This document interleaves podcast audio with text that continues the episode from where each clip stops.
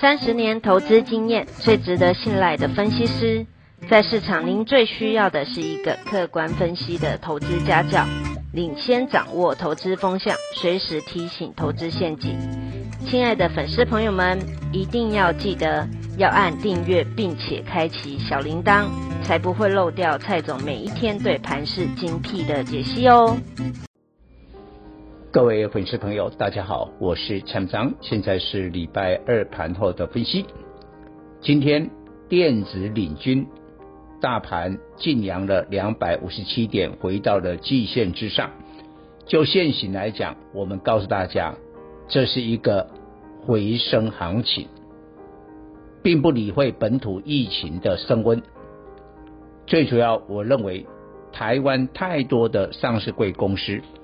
承接欧美的订单，台湾就如同我在昨天的专题所形容，说穿了就是欧美在亚洲的生产基地。你究竟是反映台湾的本土疫情吗？那只是一个心理的因素。你真正的基本面是反映欧美现在陆陆续续打完疫苗之后经济的复苏。所以这一点的中心思想。我们要建立，但是为什么今天电子开始反弹呢？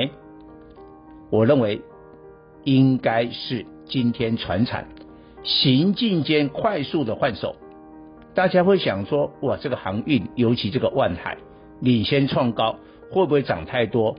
航运的成交量比重是不是太高，超过电子，这个不合理。然后呢，这个礼拜、这个月纺织股飙这么凶。蔡总其实很早很早就告诉大家，你不要看不起这个夕阳产业的纺织。第一个，印度的疫情订单转单；第二个，欧美打完疫苗之后的报复性消费，居然是买衣服。所以这个月哈，你即便今天大涨两百五十七点，我告诉你啊，这个月五月份呐，到今天。大盘跌了九百多点，快一千点，所以这个月老师讲，选股很难呢。但是你听蔡总的建议，买欧美需求的纺织股是大赚的。像吉盛呢，我们从最低点的十三块多进场，到今天的调节，我的会员大赚超过一倍。那这个不是个案。假如你真的是我的会员的话，我可以告诉你，农历年之前我们就布局抗通膨的股票，非常多的原物料传产，我们都获利一倍，八十趴、六十趴，比比皆是。钢铁的中红，我们甚至最高的时候赚到两倍，这是我们真实的战绩。但今天我可以告诉你，为什么传产涨多，行进间换手？你对比一下，母亲节过后，当时航运股啦，长隆、阳明、万海啦，嚯、一跌停的时候呢，所有的航运都跌停板，大概跌了两两三只哦。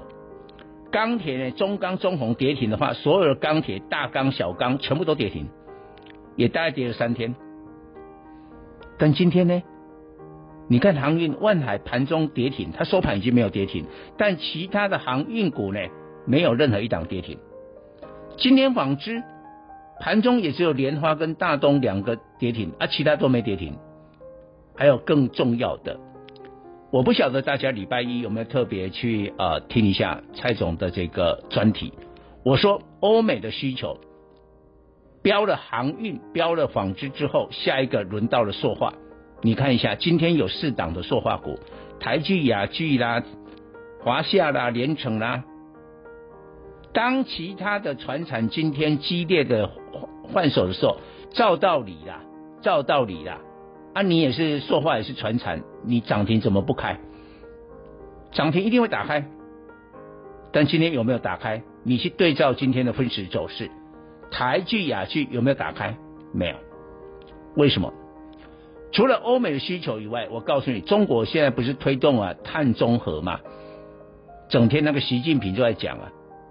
碳中和的目标好，那你这个铁矿石、焦煤违反碳中和，把你打。比特币跟去挖矿，哇，那个耗电耗费那个能源，违反碳中和打，对不对？最近都打这些嘛。但是呢，那谁是配合碳中和？下半年中国大陆太阳能的装机加强，那这样的话，台聚亚去做 EVA 啊，太阳能的封装啊，这个受惠。我觉得这种隐藏版中受惠中国碳中和的标股，再搭配呢欧美的一个需求，不得了，它有可能成为六月份的大黑马。以上报告。本公司与所推荐分析之个别有价证券无不当之财务利益关系。本节目资料仅供参考，投资人应独立判断、审慎评估并自负投资风险。